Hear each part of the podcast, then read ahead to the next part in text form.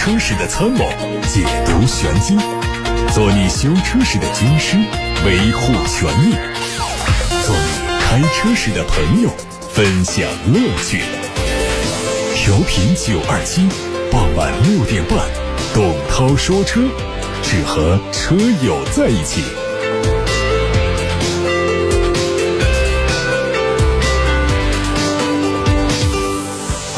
各位晚上好，我是董涛，欢迎在六点半到七点半听董涛说车。欢迎各位把选车用车的疑难问题，还有汽车消费维权的投诉发到直播间八六八六六六六六，正在开通热线。还有董涛说车的微信公众号可以图文留言。新闻：根据规划，梅赛德斯奔驰今年将推全新一代的 C 级 EQA、EQB 三款国产新车，其中国产新 C 级最快在四月份的上海车展期间发布，下半年上市。从网上传出的路试照片看，全新样式的梯形格栅配备了刀锋式的 LED 大灯。整体造型变得更加年轻运动，车身的侧面造型改动很小，车尾最明显的变化是换装了横置布局的三角灯组，辨识度进一步提升。尺寸方面，车长达到了四米八四，轴距两米九五，整体尺寸相比现款更占优势，轴距甚至超过了进口标准一级。在动力方面，搭配全新的 1.5T 发动机，传动系统还是 9AT。上汽奥迪的第二辆生产车型遭到曝光。媒体曝光的一份文件显示，上汽大众有限公司宁波分公司将继续扩产7.5万辆奥迪 C 级 SUV 车型，目前扩建项目正在进行审批。根据计划，开工时间是今年二月，预计扩产计划在今年六月份完成，意味着上汽奥迪 C 级 SUV 车型投产最早在下半年。从目前奥迪品牌的布局来看，C 级 SUV 只有 Q7 和 Q8。海外媒体曝光了一组2022款宝马 X3M 的路试照片，预计年底亮相。作为小改款，它将对格栅做重新设计，但是并没有采用新款 M3、M4 的巨型双肾造型。同时，新车还将对 LED 日间行车灯的形状、保险杠两侧进气口的位置等做一些调整和改变。外媒说，新车拥有全新的信息娱乐系统，系统将具备更大尺寸的屏幕和最新的软件。同时，新款 X3M 还会配备全新造型的 iDrive 控制开关和换挡杆。动力方面有望用 3.0T 的双涡轮增压直列六缸发动机。从相关渠道获得消息，比亚迪宋 PLUS DM-i 将在三月份上市。此前，这个车已经公布了预售价十五万三千八到十七万五千八。在外观方面，它的前脸采用和宋 PLUS 相似的大嘴式进气格栅，整个前脸和比亚迪的汉 DM 非常相近。在车尾部分，采用了溜背和小面积的后风窗设计，提升了整体运动感。在内饰方面，中间的悬浮式液晶屏搭配旁边的液晶仪表，非常具有科技感。动力用的是一点五升的自然吸气发动机加永磁同步电机组成的混动系统。工信部的申报综合油耗是百公里零点九升。丰田全新 CHR 双擎的实车图在海外社交平台上曝光，新车已经在去年广州车展上正式发布，预计今年上市。外观方面没有太大的变化，只是更换了混动版本的蓝色丰田标志，车尾也增加了 Hybrid 的彰显混动身份。在动力上用的是2.0升的自然吸气发动机加电机的组合，工信部百公里油耗4.9升。网上传出一组新款捷途 X95 的路试照片，谍照上看到它的前格栅改成了横幅式设计，英文标志的位置移到了车头上方，前杠两侧的 LED 日间行车灯的排列款式有了更新，下方还用上了类似于毫米波雷达的装置，尾部造型变化很小，尾灯样式有所改变，嵌入了横幅式的镀铬装饰，内饰还是双联屏的布局特征，电子挡杆改成了类似奥迪款的短小式造型，右方还设置了无线充电装置，动力。方面用的是 2.0T 发动机，搭配七速双离合变速器。上汽斯柯达全新明锐目前正在路试，将在今年一季度之内亮相，年内正式上市。明锐 Pro 大量的保留了海外版车型的设计元素，细节处融进了一些本土化的设计，可以根据不同的配置匹配不同的设计风格。尺寸做了全面加长，定位由 A 级调整为 A 加级，尺寸和同平台的一汽大众速腾相当。动力是一点四 T 发动机。预计后期还会推出入门的 1.2T 版本，传动系统是七速的 DSG。一组奇瑞全新纯电动轿车的照片在网上出现，它可能命名叫瑞腾零一，将基于 LFS 全铝纯电平台打造，定位是 A 加级轿车。通过谍照可以看到，它的前脸是封闭式的进气格栅，侧面是溜背的造型，同时配备了隐藏式的门把手，尾灯是贯穿式的设计。内饰是一大亮点，车内配上了大尺寸的三连屏和大蚂蚁同款的电子档杆。动力续航方面，参考同平台大蚂蚁，采用三元锂电池和永磁同步电机的组合。和 NEDC 工况续航里程五百一十公里，预计瑞腾零一的续航里程也将达到五百公里甚至更高。最近，松下发布了全新车载无线充电技术。这项技术包括了两种不同方式的新型车载无线充电，它们分别可以利用移动线圈和静态线圈进行无线充电。它的移动线圈的充电方式还采用了跟踪技术来锁定手机。资料显示，这项无线充电系统当感应到手机放入充电位置后，无线充电线圈会移动到最佳的位置，和手机上的充电线圈对准，并迅速开始无线充电。如今，大部分汽车上都采用是固定位的手机充电模式。这对手机摆放的姿态有很高的要求，而可以跟踪的无线充电技术，只要在范围内，充电线圈就可以开始充电，并且松下的这两款无线充电线圈还可以根据车辆的实际中控台大小来决定采用可跟踪或者是直接配置两种设备，给予了配置上一定的选择空间。好，各位刚才听到的是汽车资讯，现在开始回答大家的问题，先看八六八六六六六。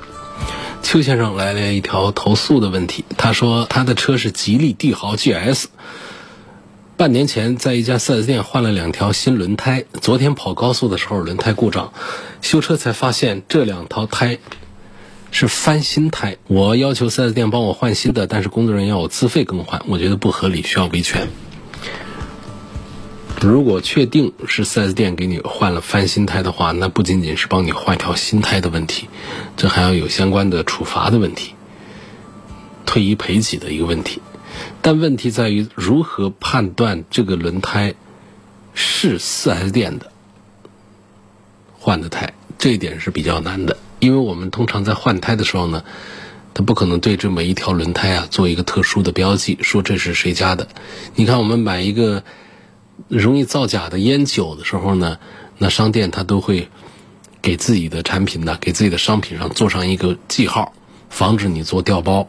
他要确保他的东西不会被调包，不会在外面啊被别人利用来反讹自己。所以这个轮胎这个事儿呢，四 S 店一般来说呢，通常是不会卖翻新胎的，因为本身四 S 店的胎都卖的特别贵，比外面要贵，它利润空间本身就比较大。当然，本身的四 S 店的成本也会比外面摊子要高一些啊，所以呢，一般来说是不会有翻新胎这么一个搞法啊，一般来说不会。而且最关键的就是，可能也会有这个库管员呐，或者是其他的人员呢，他有搞鬼啊，把这个翻新胎啊、把假机油啊这样的东西拿过来拿出来卖的，有这样的情况。那么我们如何判断？如何有证据来证明这些翻新胎是出自这家四 S 店呢？你确实半年前在这儿换过胎，但是是不是现在的翻新胎就是当时换的胎？如何把这个证据链把它连接起来，把它说清楚？这可能是我们消费者邱先生最难办到的一件事儿。当你办不到这一点的时候，店里除非自己承认，承认翻新胎是店里卖出去的，但是我就是不管你，我让你自费来换。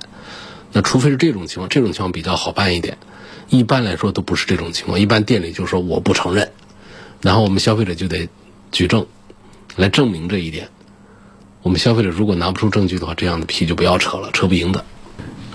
下面的问题，希望对比一下宝马 X5 和奥迪的 Q7。实际上，从这个保有量上讲呢，X5 远高于 Q7。产品力上呢，我不觉得 X5 就比 Q7 的产品力就强大多少，还是因为 X5 一向以来这些年的销量高、口碑好、保值。啊，而 Q7 呢，它。其实很长一段时间，它的销量是比较低迷的，因为老的 Q7 呢，实际上销量还是很不错。改款之后呢，很多人就对它的外观呢提出一些质疑，再加上内饰呢过于讲科技，把这样的中年人买百万级、大几十万的 SUV 的这种希望豪华的这种印象啊，把它给打消了。所以呢，这导致这个 Q7 啊。虽然说大家试驾它、开它都觉得车是很不错的，但是它就是卖不过宝马的 X 五，所以在这样的情况下呢，Q 七会卖的比 X 五要便宜一些。因此，论性价比的话呢，实际上我是认可奥迪的 Q 七，但是你让我推荐购买的话呢，我不一定是仅仅从性价比这一个指标上看，我总觉得买销量最大的、更多人在选择的宝马的 X 五啊，这个还是更不容易后悔一些。确实，叉五这个车各方面做的是比较平衡的，各方面都做的比较优秀，所以我的推荐指数，宝马叉五还是高于奥迪的 Q 七。下一个问题是奥迪 A 六、宝马五系和奔驰的 E 级性价比、后期维修费用，肯定是奔驰的后期费用最贵，其次奥迪最便宜的是宝马五系。性价比方面呢，现在来讲，我觉得可能还是奥迪的 A 六的性价比表现，它价格更便宜一些。那开起来的感觉也都差不多的，配置各方面，还有这个豪华感呐、舒适度啊，其实你要比这个差异有多大呢？它跟五系比，可能差异也不是太大，但是它确实价格上更有优势一些。那五系里面的产品也是做的要更加的平衡一些，就像刚才对比这个叉五和 Q 七一样的。宝马现在的几个产品呢，一个是五系，一个是叉五，确实各方面都做的比较平衡，都比较优秀，没有明显的短板，这是它身上很难得。你像奥迪 A 六说身上什么短板，你就拆开看，有很多大众标的这个一些零部件，让大家觉得这个车实际上是个大众家的，呃，很多零部件组合而成的一个奥迪 A 六，这是让大家很不开心的地方。然后再就是奥迪的低配呢，确实是配置方面也低一些。那为什么把奔驰的 E 三百一直放在旁边又不说了呢？首先刚才说到了它跟后期费用贵，第二个呢，再跟五系和 A 六来比，这个产品的呃品质、用工这个方面，包括我们说驾驶感受这个方面，包括我们讲底盘看不见地方用的材料来讲，这个奔驰 E 级呢，确实是比五系和 A 六还是要弱一点，只是因为它看起来的豪华高端。加上品牌的影响力比较大，所以奔驰的 E 级一直卖的是很不错。啊，车评人如果是在这三个车当中一定要投票选一个，呃，性价比比较不错的车的话呢，不是五系也是 A 六，不是 A 六那就是五系，通常是这样的一个范围。啊，所以一般来说都不会把性价比这一个票给到奔驰的 E 级，可能也是蕴含着另外一个意思，就是买个奔驰你还讲个多少性价比，包括后期的维修费用贵。撞一下那可得花不少钱修，包括保养费用贵，那他一次保养顶别人两下，等等就是这样的，所以这不是一个性价比之选啊，它可能是要让大家在花钱的时候更加的大气一点。这个月买了长安福特探险者，不幸出现了油箱异响，就是大半箱油的时候啊，拥堵的路段会出现很大的声音，哐哐哐的声音。据说这是油箱里没有装止浪板的原因，这个是不是质量问题？会不会有安全隐患？可不可以召回？呃，确实有这个事儿啊。探险者呢，大家反映这里头是听海听浪啊，因为油箱里面半箱油的时候呢，大家可以想象一下液体嘛，那不得晃动嘛？这里头晃动的时候就哐啷哐啷有声音。那么别的车为什么没有呢？油箱里面装上一个止浪板。它可以起到这个作用，因为现在我们还没有看到有谁把这个油箱拆开来看，到底有没有止浪板。现在目前车主们一致认为它肯定是没有，不然那声音是从哪儿来的？啊，这个事儿就是属实。至于说这是不是一个隐患问题、安全隐患问题呢？目前还不能下结论。我们最多能想到什么呢？就是第一点呢，就是。这样的几十升油的液体的撞击对油箱的固定件是不是长期受力会松动，而引发安全事故？那这个呢，其实也有点想起来也不一定成立啊，就有点勉强。另外呢，就是汽油这个东西在长时间的晃动当中，会不会产生更多的静电呐等等这方面？当然，这油箱啊已经做了是塑料油箱的处理，应该可以避免这样的一些问题。所以除此之外，我们确实是很难想象，油箱里面传出这个液体晃动的声音会有什么安全隐患，除非有科学家从另外一个侧面来证明这一点。所以目前这个情况就是：第一，它属实；第二，它是否有安全隐患问题，我们不得而知。看上了日产的途达，说这个车是否值得买？途达这个车呢，确实是二十几万看起来还是挺大个个子，这堆头还是很不错。啊，外观很大气，进入感十足，价格不贵，非承载式的车身，奇骏的发动机，途乐的变速箱，帕拉丁的底盘，悬挂也比较软，等等，空间大，能满足需求，这都是说二十几万买它，我觉得还是比较划算的。呃，但是呢，还是得是喜欢非承载式车身，它的舒适度是还是要弱一些。就是喜欢非承载式车身，喜欢改装越野的朋友可以来买它，因为否则的话呢，你花到的这二十几万买到这个车，你会。到手之后感觉内饰怎么那么粗糙啊？塑料感怎么那么强啊？动力怎么那么弱呀？啊，发动机的噪音怎么那么大呀？隔音效果怎么这么差呀？等等，你会感觉到有这样的一些问题。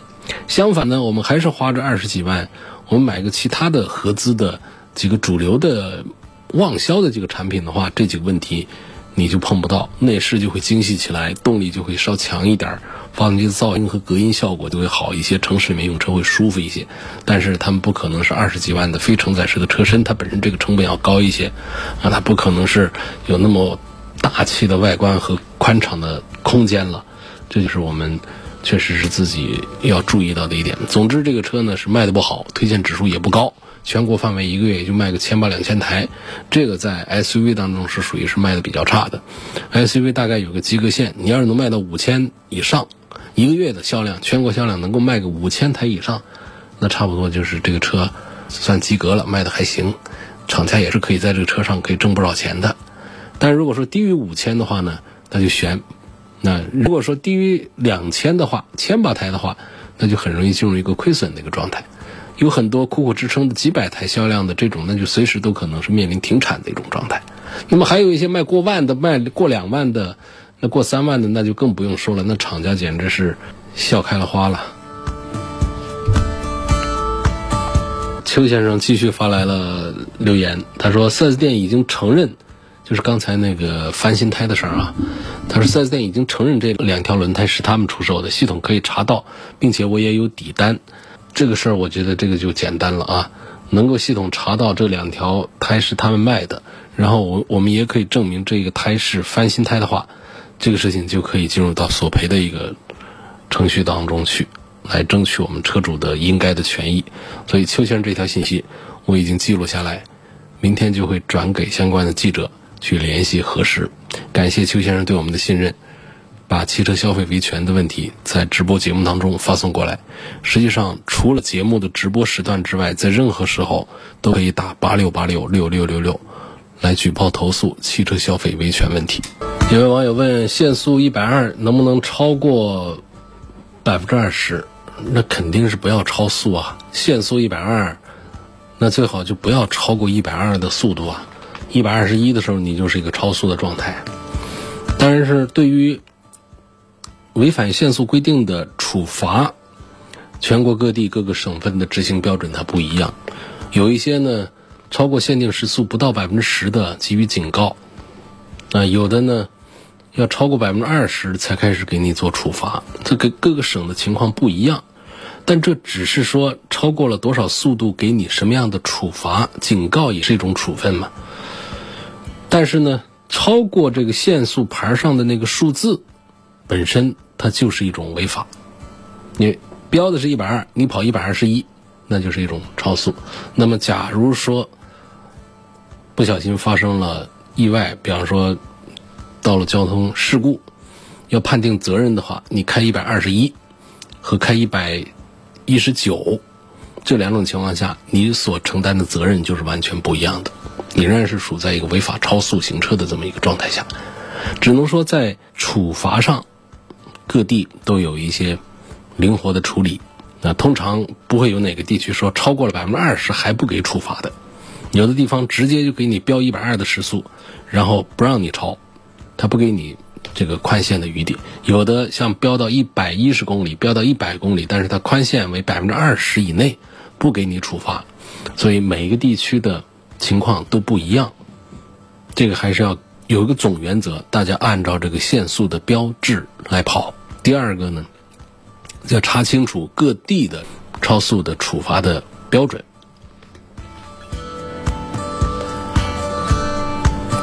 下面有个朋友问：奔驰的 G L B、宝马叉三、奥迪 Q 五怎么选？这也是一个老话题。但是呢，通常很少拿这个 GLB 来跟叉三 Q 五放在一起做对比，应该拿 GLC 来跟叉三和 Q 五做一起对比的。GLB 的级别稍低了一丁点儿，嗯，这样相对于优惠过后的 Q 五来说呢，实际上 GLB 的性价比是并不好的，它的价格高的已经接近了奥迪 Q 五的价格，但是这是两个档次的产品，所以 GLB 应该把它放到一边来说。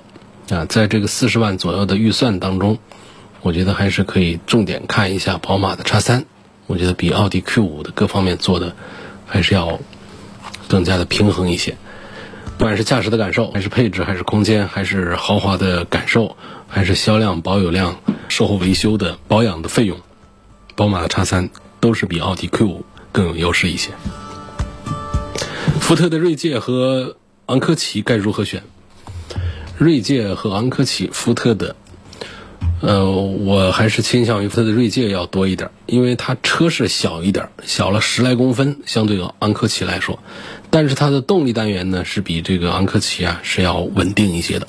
昂科旗上配的呢是一个九 AT 的变速器，它配着二点零 T 啊，大家的反响口碑并不是太好。然后而且呢，这个车子呢它也大，然后呢它会导致这个提速啊比较憨。所以相对讲呢，福特的锐界推荐起来要，呃更多一点。但是福特的这个车的这个质量的问题呢，又比这个别克的昂科旗啊要多一点。像刚才有个朋友就说到了油箱里头，当然他说的是探险者，就可见呢就是油箱里头它没有装一块纸浪板这么一个小的一个细节，暴露了其实作为同样都是美系车。福特还是比别克更疏于细节管理，在汽车的品控上，福特做的比别克还是要再差一点的。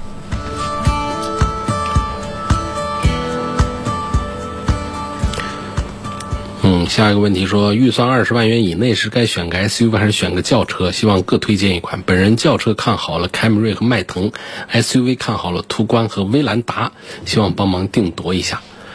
二十万元以下啊，嗯，途观这个还是一个王道啊。总之买途观呢，错不了太远。所所以，如果是 SUV 的话呢，我赞成销量更高的途观。而在凯美瑞和迈腾当中呢。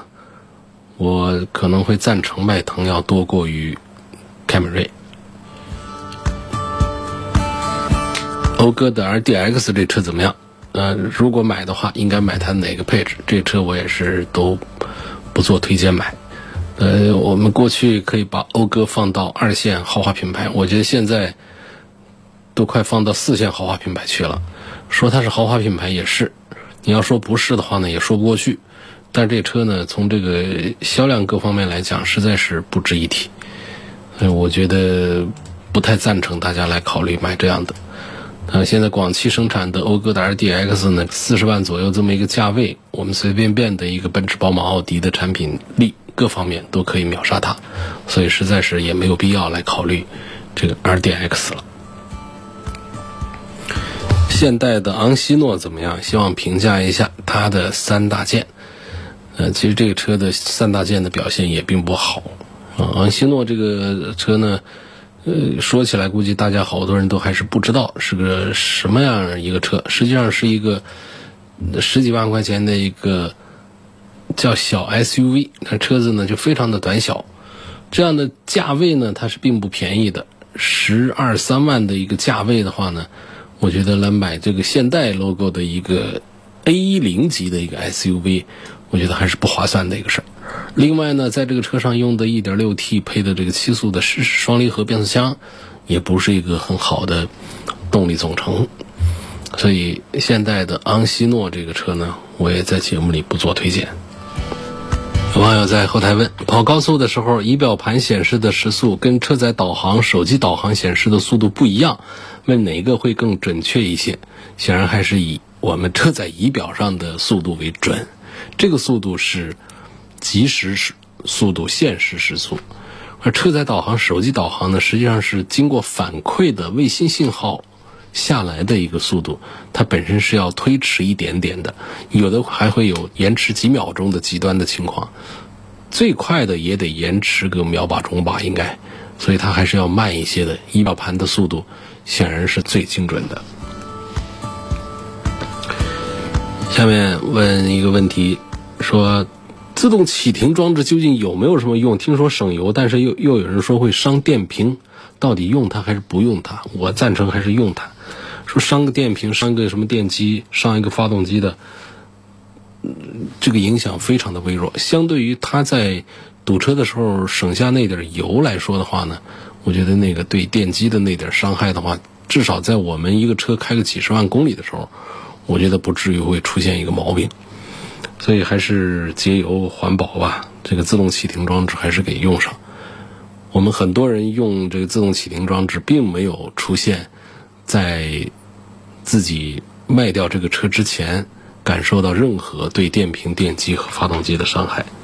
事实上呢，厂家也都会在设计制造的时候啊，对自动启停装置下的这种电机啊各方面做一些特殊的，像对发动机的启动进行一个降噪、降震动的这么一些处理，不要是像每一次的这个打火一样的发动机有很大的震动啊这样的响动，都会很平顺的进入一个自动启动的这么一个状态。包括停车也不会让这个车子，呃，像这个早期的车停火一样的，车里抖动几下然后再停下来。如果总是这样的话，那肯定是对发动机、对机脚啊、对发动机内部啊，那都不好。所以现在厂家呢，对于自动启停装置下的这个车的发动机的处理、电瓶的和电机都做了一些强化的处理。自动启停对于他们带来的一些伤害，几乎是可以微弱到忽略不见。而相反呢，自动启停确实是在节油上能够给我们实实在在的看得见的好处。希望评价凯迪拉克 CT 六，去年底在网上看中了它的2019款的领先运动版，带有电磁悬挂和后轮随动转向。等我去 4S 店订车的时候啊，他们又说呢，现在厂家已经取消掉了这一款。那现在我觉得顶配的性价比太差。必须得要这两项配置的话，必须得上顶配。厂家就给我推荐了豪华运动版，嗯，说这个车比这个领先运动版呢少三万块钱。现在很纠结，它到底是买还是不买？电磁悬挂和后轮随动转向有没有厂家宣传的那么的牛？觉得带上这个配置还是挺好的。在 C P 六这个产品当中呢，它没有空气悬挂。没有空气悬挂，它就带着一个电磁感应悬挂，它可以侦测地面的起伏，然后每秒钟有多少次的调节，让起伏比较大的路段呢，我们悬挂变得更软一点儿；让比较平直的路段上呢，悬挂再硬朗一点。总之呢，给我们车内人带来更加的舒服的一种感受。通过电脑控制电磁悬挂，这个是理论上是成立的。是没有问题的，所以如果带着这个功能的话呢，那确实对于我们的底盘感受啊会提升一点。而这个整体的主动转向这个技术呢，实际上我觉得意思不是太大。主动转向这个东西，嗯，当然我们天天开熟悉了它，习惯了还是可以。否则的话呢，有时候偶然开一下的话，那种主动转向啊，它可能还并不是太适应。并不是太好，所以总之呢，我觉得如果带上电磁悬挂，倒还是一个很不错的一个东西。不带的话呢，嗯，稍有一点遗憾。但是呢，整体主动转向系统呢，我觉得带不带的无所谓。目前厂家把这个贵三万块钱的领先运动版把它取消掉，你现在想要那两样配置得得到顶配上去，确实呢就将近五十万的价格来买凯迪拉克 CT 六，这个就不是在买性价比了，就不是太划算了。所以说向你推荐了豪华运动。啊，这么一个产品，我觉得这个配置也还是可以，不过仍然不见得就是性价比最好的一个选项。我向这位朋友呢，可能还要推荐更低级别的，啊，更更入门的配置。因为我常讲的，买这种车的话呢，基本上我们在安全配置里面买它的最低配的就可以了。比如它的安全配置里面最低配的这个车子呢，就是豪华型，它不是运动型这个。啊，把这个车道偏离预警啊，各方面也都也都带上了，那这个就更显性价比一些。但再贵个几千块钱，就是一些套件，豪华运动这方面。所以这两款车，这两款产品呢，都还是可以。因为不管是顶配也好，还是低配更低配三十几万的 CT 六也好啊，有几样东西它基本上都是有的，像中间有个大屏幕，液晶仪表这些东西啊，它都是有。然后呢，现在最流行的那个 LED 灯也都有，啊，BOSS 音响也都有。所以我觉得这个就没有什么多的遗憾了。就配置上，安全配置打个底，然后这几样三大样舒适配置，中间的得有个大屏，要不然就太复古了。第二个就得得有一个 LD，啊，然后呢，再有个音响，然后有一个天窗啊，有个真皮啊，这个都都基本上都是作为一个基本的一个东西了。皮座也都是像这样的车上，除了低配是个仿皮之外，其他也都是真皮。所以我觉得这位朋友四十三万左右的豪华型、豪华运动型，啊，都还是挺值得买的。CT 六挺划算。实际现在优惠过后呢，不是这个价啊，优惠现在的优惠幅度应该有个大几万块钱。谈得好的话，看能不能谈到个上十万块钱的优惠去，比较难啊。大几万块钱应该是可以谈下来的，比较划算的。这儿有个朋友说。我的第一辆车是二零一五款的两点四升的思铂睿，当时听你的建议买的，非常好开，非常喜欢，后来卖掉了。我现在想买一台捷豹的 XEL，想听听你的建议。我这就给你打破了，我都不不是太赞成了。那捷豹的这几个轿车啊，那做的确实是用料方面，对不起这份价格，对不起捷豹这个标，啊，车子开的感觉还不错。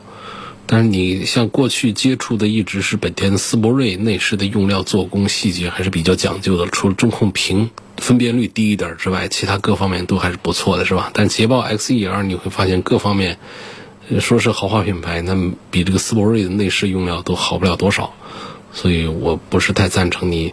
从斯铂瑞的车上转到这个车上来，你会感到失望的。下面还有一个问题，元月份买了一辆宝马五系的五二五，希望你谈一下这辆车值不值得买，以后行驶多少公里开始使用九二七的除碳产品呢？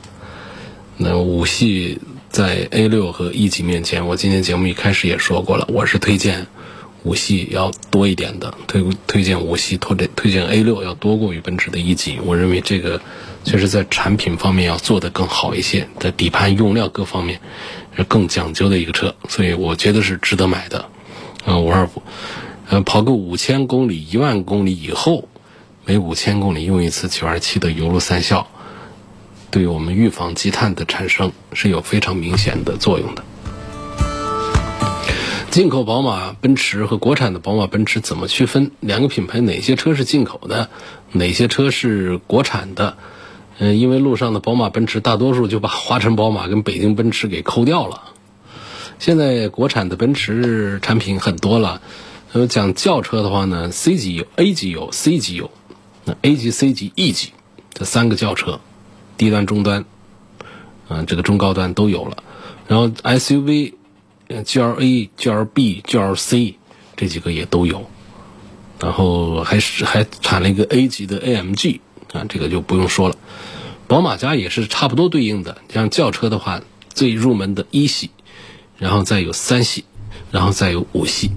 S U V 也很多，有入门的叉一，有 X 二，有 X 三，就是对应着来的，都是差不多的。这些基本上都是华晨宝马或者是北京奔驰生产的。或者说，我们看到的车身长一些，那个同样是五系，车身特别长的那个，差不多就是华晨宝马的，啊，那么我们有些朋友买到的这个五系进口的，进口的它都不没有加长，都是一个啊标准轴距的，对，这也是很好区别。